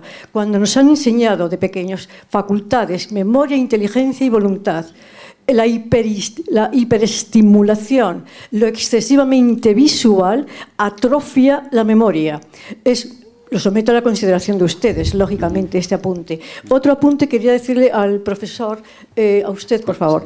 Eh, em, los ritos de paso que se estudian en sociología, psicología, coincide con el tiempo, el kairos, los ritos de paso, que se, en, Europa casi ya no existen, pero en África sí, en África se llevan a cabo y de forma muy plausible y tajante, si coincide con el Kairos. Bueno, estos son dos eh, apuntes que tengo el gusto de someterles. Muchas gracias. ¿Contestamos eh, a cada una? Sí. Vale. Eh, bueno, sí, podemos contestar brevemente a lo mejor. Em, sí, estoy totalmente de acuerdo con su intervención y de nuevo creo que esa, esa condena de la soledad, entendida como Einsamkeit, no es, em, no es ingenua o no es casual, ¿no? porque lo que impide además de la memoria, estoy de acuerdo con usted, es el diálogo interior. El diálogo con uno mismo. Y ese diálogo interior, lo sabemos desde Lutero, es el mayor espacio de libertad que tenemos. O sea, allí donde la libertad exterior se ve cercenada, por la situación política, por un consumismo absolutamente devorador. Sin embargo, siempre queda o quedaba el diálogo interior espacio de formación de conciencia y muchas veces de conciencia crítica y por lo tanto de posible rebelión y por lo tanto de posible resistencia y por lo tanto amenaza al poder económico y político establecido. ¿Para qué están diseñadas nuestras sociedades que matan el aburrimiento e impiden la soledad? Para cercenar el diálogo interior y por tanto privarnos de ese último resquicio de libertad interior que de algún modo puede ser políticamente problemático. Y con respecto a los ritos de, paso, eh, efectivamente, son eh, el kairos de la vida de mm. cada uno. En, muchos casos se nos ha, se nos ha eh, de algún modo se nos ha acostumbrado a pensar en esos momentos, no pensamos que sea la circuncisión, el matrimonio según la cultura, etc. Pero hay un pequeño matiz, y es que normalmente el kairos, siempre, para ser tal, con la K mayúscula, siempre es imprevisto. Mientras que en, esos ritmos tribales de ritos de paso, etcétera, eso justamente responde a un orden que ordena la propia vida, pero el kairos como Dios manda, nunca mejor dicho, es, es esa irrupción, esa irrupción en la historia o en la vida, eh, San Pablo cayéndose del caballo, la conversión absoluta o, la, muerte inesperada, eso es el kairos mm, eh, comme il faut. Sí, bueno, pues en, general quería también hablar de otro tema, que era que sin memoria no hay conciencia de tiempo. E, evidentemente, una persona, y hay ejemplos, ¿no? Hay eh, personas que han sido operadas de tal manera que solo viven en el presente. Hay un, paciente americano que ha sido estudiado durante muchos años y no tiene ninguna conciencia del tiempo pasado, del tiempo vivido, solo está en el presente. Por tanto, la memoria es muy importante. Y eso enlaza con los ritos de paso, porque para la memoria es fundamental que tengamos como marcas, como hitos en nuestra vida, que son los ritos de paso, y, otro tipo de, acontecimientos que son como las estanterías, lo, que nos va diciendo, esto ocurrió antes de ese momento o después de ese momento, ¿no? nos van marcando. Y eso expande la sensación de tiempo, del tiempo vivido, que es muy importante. O sea, cuando llega al final de tu vida, tener la sensación de que has vivido una vida plena y una vida larga. Y para eso son importantes las marcas de tiempo, el kairos, lo que ha ido sucediendo, ¿no? que, lo, que impregne nuestra vida. Alfonso había antes. Alfonso, no, no, no, no. Ah, no. Alfonso había levantado antes la mano. Bueno, muchas gracias por. También, después vosotros dos. Muchas gracias por vuestra ponencia, Isabel, excelente evento, a Juan Antonio y a Valerio. Bueno, yo, si soy médico y, y psicoanalista, voy a tomar el tema por el lugar de, de los sueños, claro, ¿no? porque parece que siempre un poquito últimamente el, gran abandonado no son los procesos primarios de lo inconsciente, digamos, el trabajo sobre, sobre el sueño, el proceso primario definido por Freud sobre, desde la interpretación de los sueños con el proceso primario de lo inconsciente y la temporalidad en los sueños. Es decir, cuando nosotros soñamos, evidentemente el tiempo cronológico pasado en el reloj es evidentemente corto, el tiempo ¿no? del, del sueño puede ser enormemente largo. A mí eso me fascinó desde el inicio me llevó a la cuestión ¿no? del psicoanálisis. La interpretación de los sueños cobra validez, se ha, evolucionado mucho, desde, también desde el propio trabajo de Freud en la interpretación de los sueños, y lo quería enlazar con, con algo que Juan Antonio toca desde el punto de vista de, de la clínica. Nosotros lo trabajamos en la clínica psicoanalítica, que son los procesos de las elaboraciones de situaciones traumáticas, de los síndromes de estrés postraumático el estrés postraumático eh, es repetición, es una pulsión de muerte que repite, es el sueño de repetición, ¿no? que se repite, ¿no? el tipo que ha estado en Vietnam, etc. Y desde Ferenczi, seguidor de Freud, Ángel Garma y los trabajos actuales, vemos, y enlaza un poco con lo que comentaba Juan Antonio en el tema de las, de las propias ensoñaciones o los duelos, que un paciente en, análisis, en, tratamiento de terapia no eh, analítica, donde se trabaja sobre el sueño, va habiendo una modificación, digamos, un proceso traumatolítico en la evolución de sus, sueños, eh, normalmente sueños de repetición traumática. Pero lo que sí que quiere indicar es que es en proceso de trabajo eh, eh, del sueño, en un proceso de trabajo dentro de la, labor de la, de la, terapia, lo cual cobra importancia en, en, ese sentido. Y simplemente, ya que lo habéis comentado, ¿no? el tema de, de Freud, el valorar, ¿no? sobre todo, ¿no?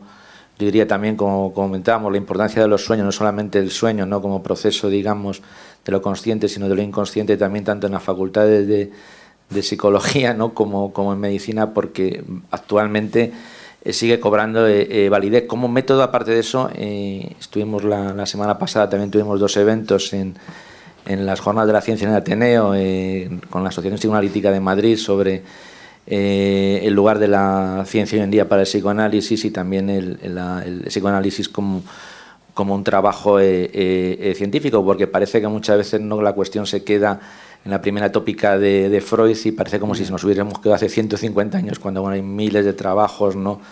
ahora mismo de Fonagui, en fin, de, otros y del propio Kandel, ¿no? que, que, que, reivindica, digamos, la posición no actual ¿no? que tiene dentro desde la neurociencia la validez sobre todo de lo, de lo del inconsciente. Y quería tocarlo porque es cierto que eh, desgraciadamente muchas veces no eh, eh, esa parte hoy en día parece que queda un poco como, como difuminada y cobra validez. Y dicho esto, pues felicitaros y enhorabuena por vuestro evento. Muchas gracias. Detrás había una. Detrás había levantado antes. Sí. Bueno, en detrás y después Ricardo. En primer lugar, agradeceros el rato tan enriquecedor que nos habéis hecho pasar. Yo hacía mucho tiempo que no oía cosas tan interesantes. Yo vengo de ciencias, pero me interesa mucho como aficionado la filosofía porque siempre he vivido esa dicotomía como algo artificial. Y de hecho, cuando estudiaba, pues me, resultaba curioso que se, se hablara de la eh, filosofía de la ciencia, toda la terminología que se utiliza en, ciencia viene de la filosofía Y bueno, entroncando con el tiempo, que es el asunto fundamental que más me ha interesado, eh, mm, habéis hablado de tiempo lineal y de tiempo circular. Eh, a mí me interesa también mucho las filosofías orientales. Y entonces ahí, ahí es tan patente la diferencia eh, del sentimiento de tiempo que tenemos nosotros y de lo que nos parece, en consecuencia, razonable o útil a partir de eso, con lo que a ellos les parece una evidencia que, no, que ni siquiera se plantean.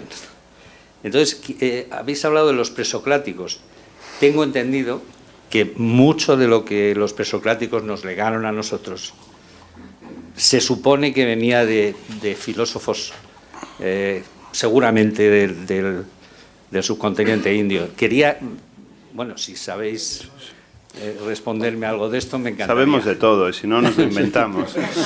Eh, sí, es, muy, es muy buena la pregunta, es muy buena, y de hecho a mí también se me había mm, eh, tiene mucho que ver también con, en relación al sueño, ¿no? Y hago un pequeño apunte a raíz de tu pregunta que es fantástica. Eh, claro, hasta ahora hemos hablado de filosofía y de ciencia occidental, ¿no? Pero pensemos, por ejemplo, que los Upanishads eh, plantean, como quizás sepáis, cuatro maneras de estar en la vida. Que básicamente son las cuatro posibles articulaciones entre sueño y vigilia. ¿no? O sea, entre sueños, entre ensoñaciones, por decirlo así, y vigilia. O sea, una un sueño con ensoñaciones, sueño sin ensoñaciones, vigilia como la que tenemos normalmente sin ensoñaciones y vigilia con ensoñaciones. Eh, y para los Upanishads, curiosamente, los más ricos, los, momentos más ricos, los estados más ricos son los sueños con ensoñaciones y la vigilia con ensoñaciones, porque tiene, eh, accede a ese digamos, conocimiento místico. ¿no? Eh, gran parte de la filosofía occidental, pues evidentemente ha, sí le ha dado un valor al sueño, etcétera, pero con todos los peligros eh, que tiene eso, ¿no? Porque ¿quién tiene ese sueño en la vigilia? Dice, yo estoy teniendo el sueño en la vigilia, yo estoy viendo la verdad, sígueme, yo lo he entendido. O sea que eso es problemático. Em, las, concepciones orientales, en concreto, eh, pues indias, ¿no? dentro del hinduismo, sobre todo del tiempo, también igualmente en los Upanishads, tienen muchísimo que ver con esa circularidad que sobre todo tiene que ver con la eh, reencarnación ¿no? y, con, los sucesivos estados. Pero es una circularidad que efectivamente va en espiral, como tú decías, porque las diferentes reencarnaciones se suponen que llega un momento efectivamente que después nos llevan a diferentes estadios superiores o inferiores. O sea que sí que es un tipo, sobre todo de tiempo, expandido mucho más allá de la vida individual. Y esto es una gran diferencia con respecto al mundo occidental. El mundo occidental, incluso en las, mm, como he dicho yo, eh, creencias o concepciones soteriológicas del tiempo lineal y progresivo, todas esas religiones que piensan un más allá, siempre están hablando eh, y en ese sentido Platón, por ejemplo, es una excepción, pero siempre están hablando de nuestra salvación, de mi salvación, de mi tiempo eterno después de la, de la muerte. ¿no? ¿Qué ocurre en cambio con la filosofía oriental? Y recogen ese legado Schopenhauer y luego Nietzsche, etcétera, etcétera. Que seguramente eso que vuelve, esa vida que vuelve, no soy yo, no es la mía. Y esto tiene mucho más que ver con la biología que, mm, y, con esa generosidad, podríamos decir, metafísica, de no querer ponernos siempre a nosotros en el centro hasta el último momento, día final, nosotros vamos a existir, sino esa generosidad de dejar paso a la otra vida. Y, toda la mm, gran parte de la concepción eh, india del tiempo, al menos en los Upanishads, tiene que ver con eso, con el saber dejar sitio y dejar tiempo a lo que viene. Eso es, eso es. Quería añadir también otro, otro enfoque que entronca con, con la filosofía oriental y con la medicina oriental. Nosotros, después de muchos trabajos, hemos llegado a una idea, a una conclusión de que el contraste entre lo que haces durante el día y durante la noche es fundamental para mantener un buen reloj biológico y una, una buena salud. ¿Qué es el contraste? El contraste es la, potenciar la diferencia entre luz y oscuridad potenciar la diferencia entre sueño y actividad. Activo de día, reposo de noche. Come de día, ayuna durante toda la noche. Es decir, todas las señales de tiempo externo potencian el contraste. Y tenemos que buscar el contraste, porque nuestra sociedad lo que está haciendo, y no hemos hablado de ello, es aplanarlo todo. Aplanarlo todo es la pérdida de contraste en la luz, por ejemplo. Estamos siempre en cuevas, mal iluminadas de día y excesivamente iluminadas de noche. Picoteamos a todas horas porque tenemos alimento disponible. Otra pérdida de contraste. Mm. A menudo el sueño fragmentado de duermes de día. Pérdida de contraste. Todo eso tenemos que intentar revertirlo. Eso se puede hacer y, es una forma de volver a eso. Y eso me recuerda al yin y el yang. Siempre ha sido lo que hemos escuchado de, los orientales. ¿no? Muchas gracias una pregunta antes por ahí, eh, después Ricardo y después detrás. Eh, estamos hablando casi todo el tiempo eh, de, que el tiempo es de uno, pero muchas veces a mucha gente el tiempo no es suyo, sino que es de otro. Entonces tú tienes que estar trabajando para otro y el tiempo que tienes libre para comer y, para dormir, que crees que es tuyo, resulta que es del otro también, para, para estar al día. Entonces no se lo puedes quitar al otro, porque entonces vas al paro y, ni comes ni, duermes. Eh, y, esta sociedad que digamos que donde el tiempo normalmente está comprimido, que una transferencia bancaria antes duraba dos días, ahora dura un minuto, eh, se, habla, algunos filósofos, de eh, elevar el tiempo al cuadrado, horas al cuadrado. Esas horas al cuadrado, ¿cómo lo podemos interpretar? Eh, gracias, es una pregunta muy interesante. Fijaos, para Hegel, del que he hablado antes, el principal, el principal problema era, el principal riesgo, el principal peligro siempre era el de la inmediatez. ¿no? Él piensa que cuando hay inmediatez hay peligro, peligro de violencia, peligro de inconsciencia, peligro de locura, lo que sea. Entonces, eh, él hablaba siempre de ese denuedo del concepto, de ese esfuerzo del concepto, de ese despliegue progresivo del concepto en el tiempo. Evidentemente estamos hablando aquí del tiempo interno. ¿Por qué? Un poco en la línea de lo que yo decía antes. Es verdad que, y ahí todas las fórmulas de Marx complicadísimas en el capital, donde efectivamente eh, la plusvalía también tiene que ver con esa usurpación del tiempo por parte del, burgués, ¿no? por parte del propietario de los medios de producción.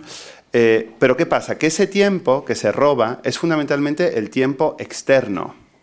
Hay también es decir, teóricamente el proletario tiene la posibilidad de compensar esa falta de tiempo interno con una riqueza interior que sin embargo no se da, ¿por qué? Por el, principal problema que tiene Marx, que es la alienación la alienación del proletariado, no solo su explotación, sino también su alienación cultural. Entonces, eso redunda en lo que yo decía antes. Nuestro sistema no solo nos priva de nuestro tiempo externo, de nuestro tiempo vital, de nuestro tiempo, eh, digamos, biológico exterior, sino que nos están también queriendo arrebatar el tiempo interno, el diálogo interior, ese espacio de libertad íntima que mm, siempre hemos tenido y que sin embargo ahora pues nos están robando. Y eso creo que es una respuesta a una pregunta compleja pero, pero nada. pero es curioso que a, que a, menudo, bueno, vendemos nuestro tiempo, pero cuando a, una, a, un grupo de personas se le da a elegir entre qué prefieres, tiempo o dinero, a menudo eligen dinero, sin darse cuenta de que, de que ese dinero no puede compensar ni un segundo de tu vida. Mm. Yo creo que las cosas están cambiando, con la gran renuncia, todas las corrientes que hay en este momento parece que van en, otro sentido, ¿no? Pero hasta ahora eh, había una elección clarísima. yo prefiero ganar más a, tener más tiempo libre. También quizá por la pérdida de ese tiempo interior, de ese diálogo interno, por la alineación que supone ese tipo de trabajo. Las horas al cuadrado, quería decir. Bueno, esa expansión temporal eh, pues, ¿de dónde puedes expandir? ¿no?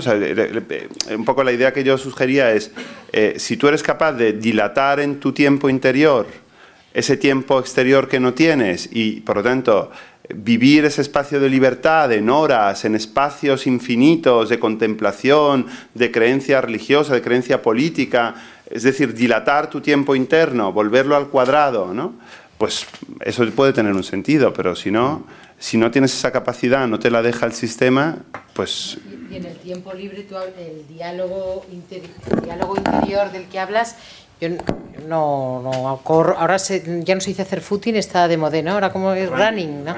Em, ¿Veis a alguien que corra sin música, sin escuchar algo? Yo no. Yo observo a la gente que corre porque me llama la atención y nadie eh, aprovecha ese, vamos, yo no observo individuos aprovechando ese tiempo para un diálogo interno. No sé si es que es...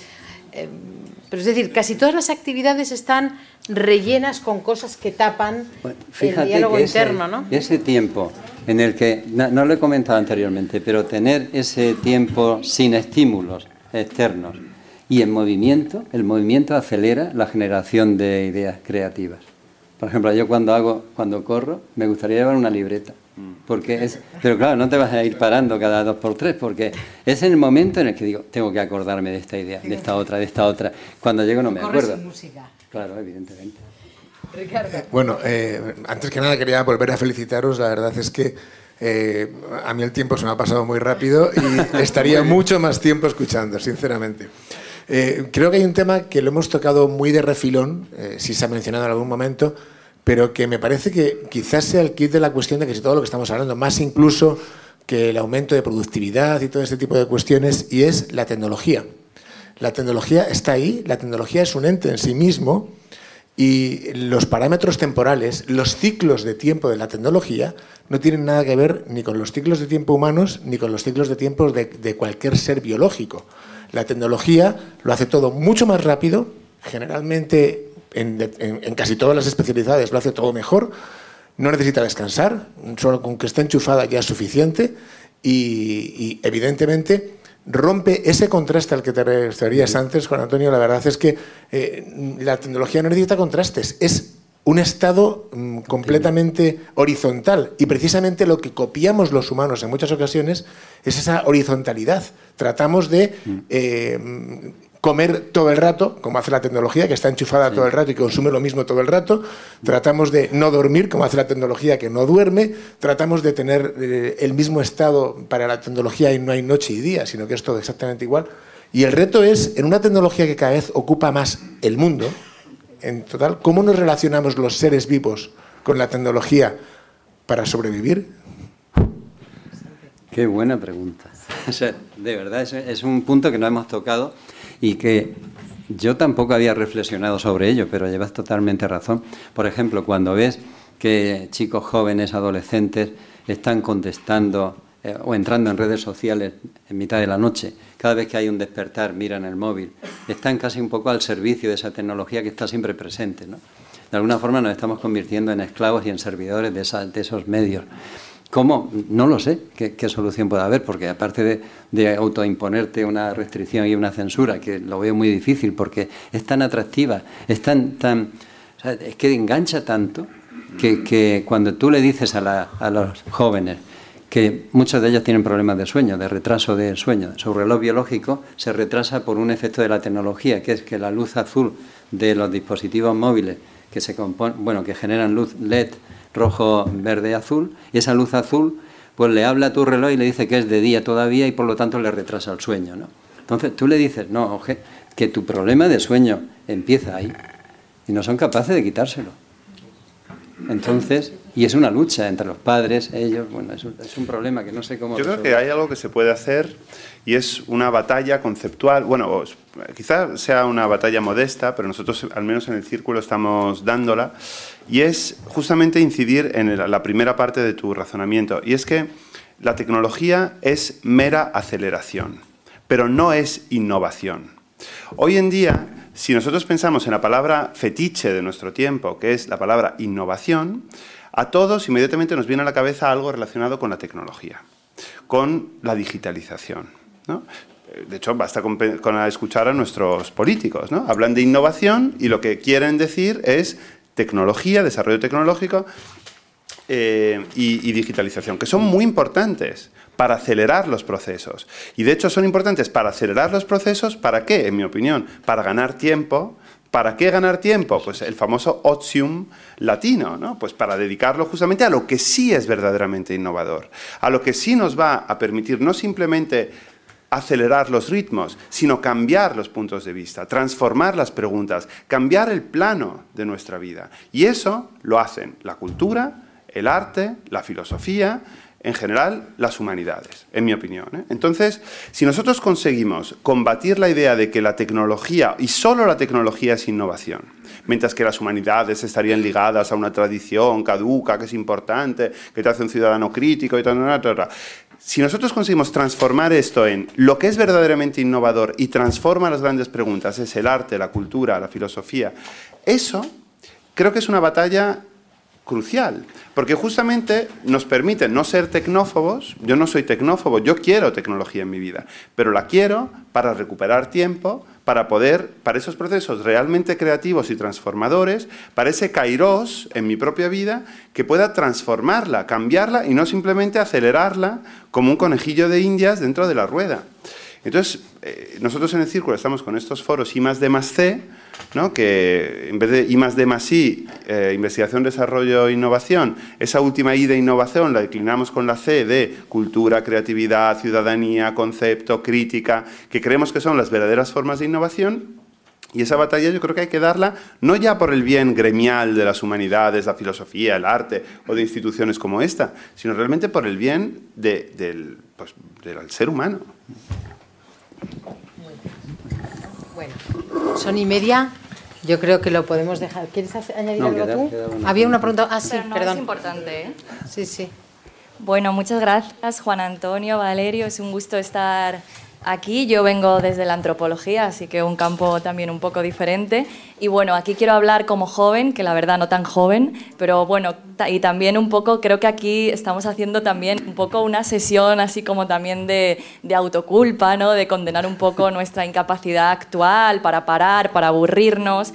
Y bueno, quería volver a una cosa que se ha hablado, pero muy poquito, que es esto de las condiciones materiales que al final, pues bueno, también eh, tienen un peso muy, muy grande en todo este proceso y casi no se ha mencionado, pero por ejemplo, habéis hablado, Valerio ha hablado del tiempo lineal, remontándose al cristianismo, em, Juan Antonio ha hablado de también ese, entre esos tipos de relojes biológicos, has mencionado este reloj de arena, ¿no? que, tenemos, que nos ayuda a entender nuestra vida de manera lineal, pero como todo eso también hay que reconocer que ha cambiado ¿no? en la generación que estamos viviendo, precisamente por esas condiciones de materialidad que se han visto alteradas, generaciones que ahora, por ejemplo, ni siquiera saben o sabemos si vamos a tener trabajo, ¿no? como que la forma de pensar en el futuro, en el pasado, en el presente, está cambiando totalmente eh, y no solo por las tecnologías ¿no? y por esta alienación de las pantallas, sino que ahora mismo el tiempo en sí está como... Em, desmoronándose, ¿no? al menos en la manera en que eh, afrontamos como la temporalidad de nuestra vida, ¿no? La, la, narratividad que nos hacemos y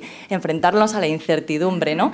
Entonces, obviamente esto biológicamente y filosóficamente pues también tiene unas consecuencias ¿no? que quería preguntaros, que si eh, también tenéis eh, seguramente una reflexión sobre esto. Muchas gracias. Bueno, a ver, hay un tema muy bonito que es, em, yo he dicho, ¿por qué tenemos relojes? Y decía, pues, para anticiparnos y para organizar nuestros procesos, ¿no? En realidad todos los seres vivos le tienen pánico a la incertidumbre todos. Tratan de evitar la incertidumbre de mil formas. Eh, incertidumbre es cuando no sabes que va a llegar un huracán, cuando llegan las lluvias y te coge desprevenido, o la nieve, ¿no? Por eso hay animales que utilizando relojes anuales se marchan a otros lugares, donde se vive mejor. Otros crean termiteros, se protegen. Y hay una forma de protección que son los relojes. Los relojes, con ellos evitas en buena medida la incertidumbre porque anticipan. El problema que tenemos ahora mismo es que el grado de incertidumbre de la vida es muy grande, muy grande. Y eso, voy a hacer ahora un movimiento al plano psicológico, ¿no? Ya no son tanto los relojes internos, que están muy definidos genéticamente. Lo que sí estamos cambiando son los tiempos externos, pero los internos no. Pero esta, esta incertidumbre a nivel psicológico está haciendo que mucha gente no se plantee el futuro prácticamente. O sea, que, que trate de vivir en otro plano diferente al que vivíamos nosotros. Nosotros éramos capaces de, posponer una recompensa durante mucho tiempo. O sea, tú podías trabajar durante años para conseguir algo y ahora se busca más la inmediatez. Yo con los alumnos lo veo mucho, ¿no? que son casi eh, te mandan el trabajo para revisar el día antes, va todo, todo muy, muy, muy acelerado, ¿no? esa inmediatez. Yo creo que esa, esa incertidumbre tan, tan grande que existe en este momento está afectando muchísimo a unas generaciones jóvenes. Sí, eh, yo estoy de acuerdo. Eh, sin embargo, lo que me preocupa, y es también una forma de autodiagnóstico, no estoy hablando solo de... es que no hay una consecuencia de este silogismo práctico, que por decirlo rápidamente es el final del manifiesto del Partido Comunista. O sea, si realmente eh, nuestra generación joven ha sido despojada eh, de toda esperanza, por utilizar a Bloch, ¿no? en principio esperanza, si ha sido despojada hasta de lo más, pues eso, propio, que es ese tiempo interno, si no, no poseen nada, como decía Marx, lo único que no tienen nada que perder, salvo sus cadenas.